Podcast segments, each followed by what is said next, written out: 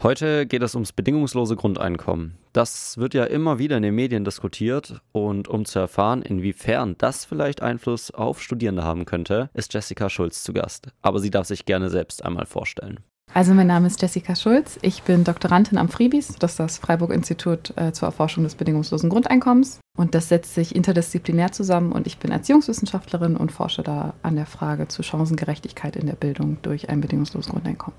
Du hast nun schon das Friebes erwähnt und es gibt auch noch eine Studierendengruppe. Was machen die denn genau? Also die Studierendengruppe wird auch von unserem Geschäftsführer geleitet, das ist der Enno Schmidt.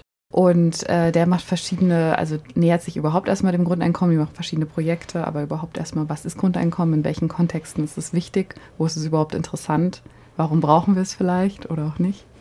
Jetzt geht es sozusagen ja zentral äh, bei euch ums Grundeinkommen. Was wäre denn so deine allgemeine Meinung dazu? Ist das einfach nur perfekt oder wie sieht es da aus?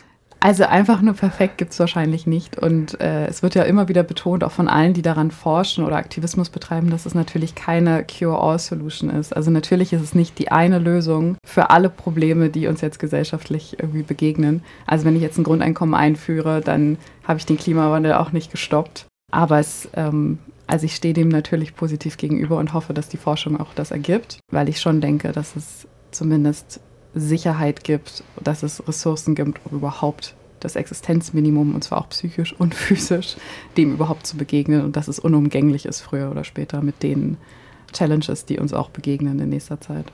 Jetzt hast du schon so Sicherheitsgefühle oder sowas angesprochen. Das ist wahrscheinlich jetzt auch, wenn wir auf Studierende zu sprechen kommen, ein zentrales Thema. Inwieweit könnte das Grundeinkommen denn so Studierenden auch so im Alltag oder insgesamt helfen? Na, zuerst einmal hat man ja als Student oder Studentin, fällt schon mal weg, dass man sich überhaupt um eine Finanzierung des Studiums kümmern muss. Also ich muss nicht ähm, mich ums BAföG kümmern, weil ein BAföG wäre obsolet mit einem bedingungslosen Grundeinkommen. Das heißt natürlich nicht, dass es nicht vielleicht auch Förderprogramme gäbe für Studierende, die das brauchen könnten oder zusätzliche Vergünstigungen oder wie auch immer. Aber erstmal müsste ich keinen BAföG-Antrag ausfüllen. Also ich habe selber BAföG bezogen. Ich müsste es nicht zurückzahlen, Jahre nach meinem Studium noch weit in den Beruf rein. Das ist natürlich einer der guten Kredite. Nun wissen wir aber, oder besseren in dem Sinne, was die Kondition angeht, nun wissen wir aber auch, dass nicht alle BAföG bekommen, die es aber bräuchten. Die nehmen dann Studienkredite auf, die dann gar nicht mehr so gute Konditionen haben. Man müsste nicht nebenbei arbeiten. Man könnte nebenbei vielleicht ähm, Arbeit machen, die Volunteer Work wäre, die vielleicht auch mit dem eigenen Studium mehr zu tun hat.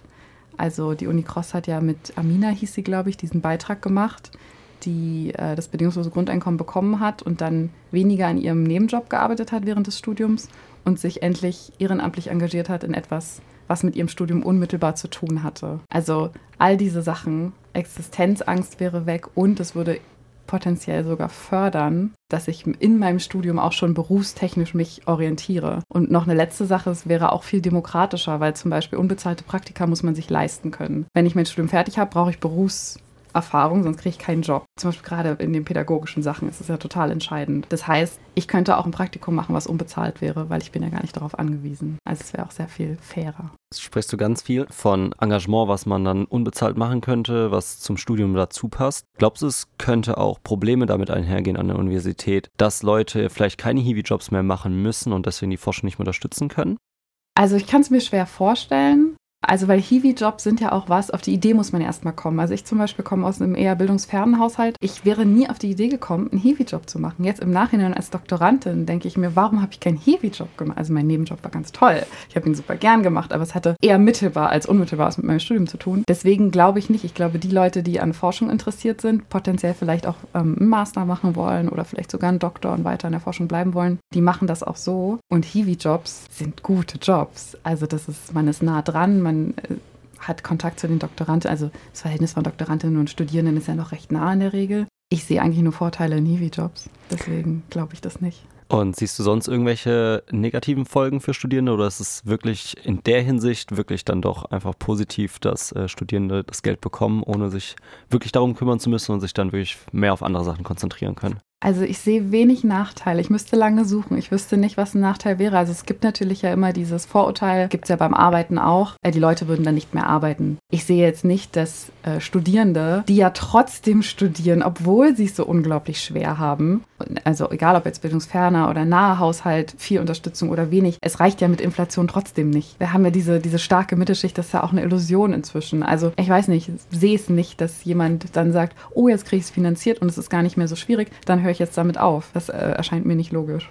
Okay, jetzt gehen wir nochmal einen Schritt zurück und betrachten nicht nur die Studierenden. Wenn du so in ein, zwei Sätzen die Möglichkeit hättest, etwas zu den KritikerInnen vom Grundeinkommen zu sagen, wie würdest du sie überzeugen?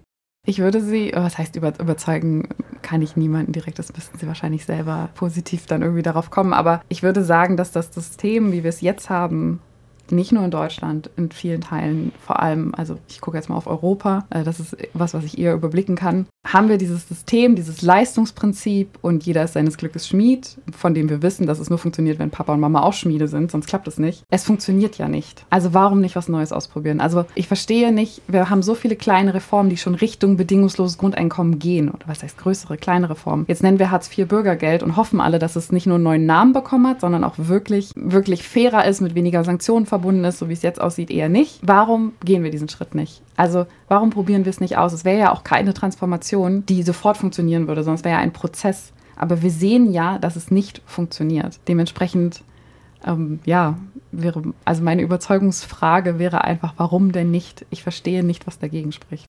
Kommen wir noch zu einem anderen Thema, und zwar deiner aktuellen Studie. Es geht dabei ums Knappheitsempfinden und auch um Mindset-Theorien. Sag du uns doch gerne mal, um was es genau geht und was das Ziel der Studie ist.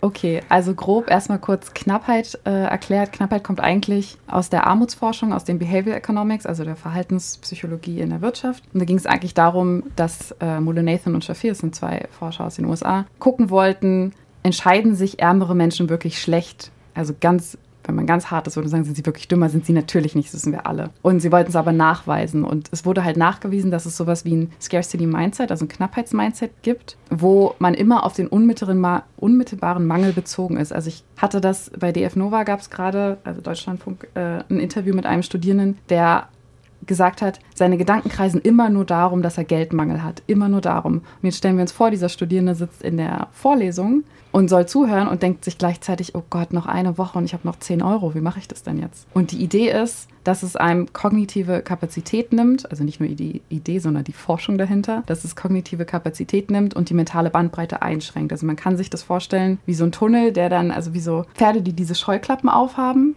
und so bezieht sich dann auch aufs Lernen, aufs Planen von Lernen, auf die Selbstregulation. Und das möchte ich in der Studie anhand Studierenden nachweisen. Und deswegen haben wir gefragt nach Knappheit von Geld, Knappheit von Zeit und wie sich das da auf Selbstwirksamkeit, auf Regulationsmechanismen beim, in der Lernmotivation auswirkt und auch auf psychologische Grundbedürfnisse, Kompetenz, Autonomie und soziale Eingebundenheit und schauen jetzt mal, was dabei rumkommt. Ja, ich habe die Umfrage auch ausgefüllt, weil es mich Sehr interessiert gut. hatte. Und dann fand ich es spannend, wie ich mich durch die Fragen auch mal selbst mit dem Thema auseinandergesetzt habe. Wie gehe ich denn selbst mit Geld und mit Zeit um? Und dann gab es auch noch Fragen zur Intelligenzüberzeugung. Also man sollte einschätzen, ob man denkt, dass sich Intelligenz ändern kann. Aber sag gerne selbst einfach mal, wie diese beiden Themen zusammenhängen. Das ist in diesem Fall, das kommt von Carol Estweg, die ähm, ist auch Forscherin in den USA. Die hat diese Mindset Theory entwickelt. Das, also sie hat auch Interventionen in Studien, äh, also in Schulen gemacht und gezeigt, dass man das auch verändern kann. Also ich habe ein bestimmtes Mindset, das ist eine Intelligenzüberzeugung in ihrem Fall. Es gibt noch eine andere Mindset Theorie, die wurde in meiner nächsten Studie quasi untersucht. Das ist eher ein situatives Mindset, das ist vielleicht sogar viel spannender noch für Scarcity. Aber jetzt in diesem Fall bei Carol Östweg ist es die Idee, dass wenn ich ein Fixed Mindset habe, also es gibt, sie unterscheidet in Growth und Fixed Mindset und Fixed Mindset ist die Idee, dass ich habe so und so Intelligenz und dann kann ich das oder nicht. Ich kann Mathe oder nicht. Also wir kennen das aus der Schule dass wir unterteilt werden in verschiedene Typen und wir einfach sagen, ich bin der musische Typ, deswegen kann ich kein Mathe und ich bin der naturwissenschaftliche Typ, deswegen kann ich nicht malen oder singen oder was auch immer man in diesen Fächern noch weitermacht. Und das stimmt so natürlich nicht genau. Und jetzt ist die Idee, wenn ich natürlich ein Fixed Mindset habe und sage, ich kann halt einfach kein Mathe, dann kann ich Nachhilfe machen, wie ich möchte. Ich habe schon so eine ein negative Einstellung dazu, dass ich mich auch nicht verbessern werde. Und dazu gibt es, dann gibt es den Growth Mindset auf der anderen Seite, wo ich davon ausgehe, wenn ich Effort, also Anstrengung reintue, mich zu verbessern, dann kann ich auch besser werden. Jetzt können wir das auf Studierende beziehen, wenn ich das Gefühl habe, Statistik ist jetzt so ein schönes Beispiel vielleicht, da müssen ja viele durch. Das Gefühl, ich kann das einfach nicht, oh, ich will da einfach nur durchkommen, ich ich konnte Mathe schon nicht, dann habe ich wahrscheinlich eher eine begrenzte Überzeugung meiner eigenen Willenskraft und meiner eigenen Fähigkeiten, meine Intelligenz in diesem Sinne zu verbessern. Und Theorie ist oder die Idee dieser Studie ist zu gucken, kann es sein, dass Studierende mit einem Fixed Mind, also mit Knappheit, höherer Knappheit auch eher zu einem Fixed Mindset tendieren und Studierende mit weniger empfundener Knappheit eher zu einem Growth Mindset tendieren, weil wenn die mentale Bandbreite eingeschränkt ist, können wir uns auch vorstellen, dass wahrscheinlich auch die Intelligenzüberzeugung oder die Willenskraftüberzeugung und das akademische Selbstkonzept eher reduziert ist, weil ich mir immer wieder Gedanken darum mache. Und jetzt läuft die Umfrage ja gerade noch. Gibt es so Sachen, was erwartet wird oder ist es schon sehr offen, was da rauskommen wird? Genau, die Studie läuft jetzt noch. Ich habe die ersten Daten heute im, exportiert, lasse jetzt aber noch bis zum Ende der Woche auf jeden Fall erstmal für den ersten Datensatz laufen und werte die nächste Woche aus oder dann ab der nächsten Woche und lasse sie dann aber jetzt erstmal noch, also wenn noch Daten dazukommen. Aber wie es bei Studien so ist, der erste, jetzt haben wir jetzt alle ausgefüllt. Also ich glaube nicht, dass jetzt da nochmal ganz viel Zulauf ist und ich habe auch viele Daten, also ich bin da ganz dankbar, wie viel das geteilt wurde. Und erwarten, also meine Hypothese habe ich gerade schon ein bisschen formuliert, erwartbar wäre, dass Studierende mit hohen Scores in Knappheit, ich erwarte, dass alle Knappheit von Zeit irgendwie empfinden, aber vor allem Knappheit von Geld mich interessiert, dass die auch eher eine weniger akademisches Selbstkonzept haben, wahrscheinlich auch weniger Befriedigung ihrer psychologischen Grundbedürfnisse und wahrscheinlich auch weniger Intelligenzüberzeugung. Das ist so die klar. Hypothese. Also erst einmal vielen, vielen Dank an dich, Jessica Schulz, für das spannende Gespräch. Ich konnte auf jeden Fall viel mitnehmen und ich bin mir sicher, dass ich da nicht alleine bin. Wenn ihr nun noch mehr vom Friebes erfahren möchtet, dann schaut einfach bei Ihnen auf der Homepage vorbei und macht auf jeden Fall bei der nächsten Studie von Jessica Schulz mit.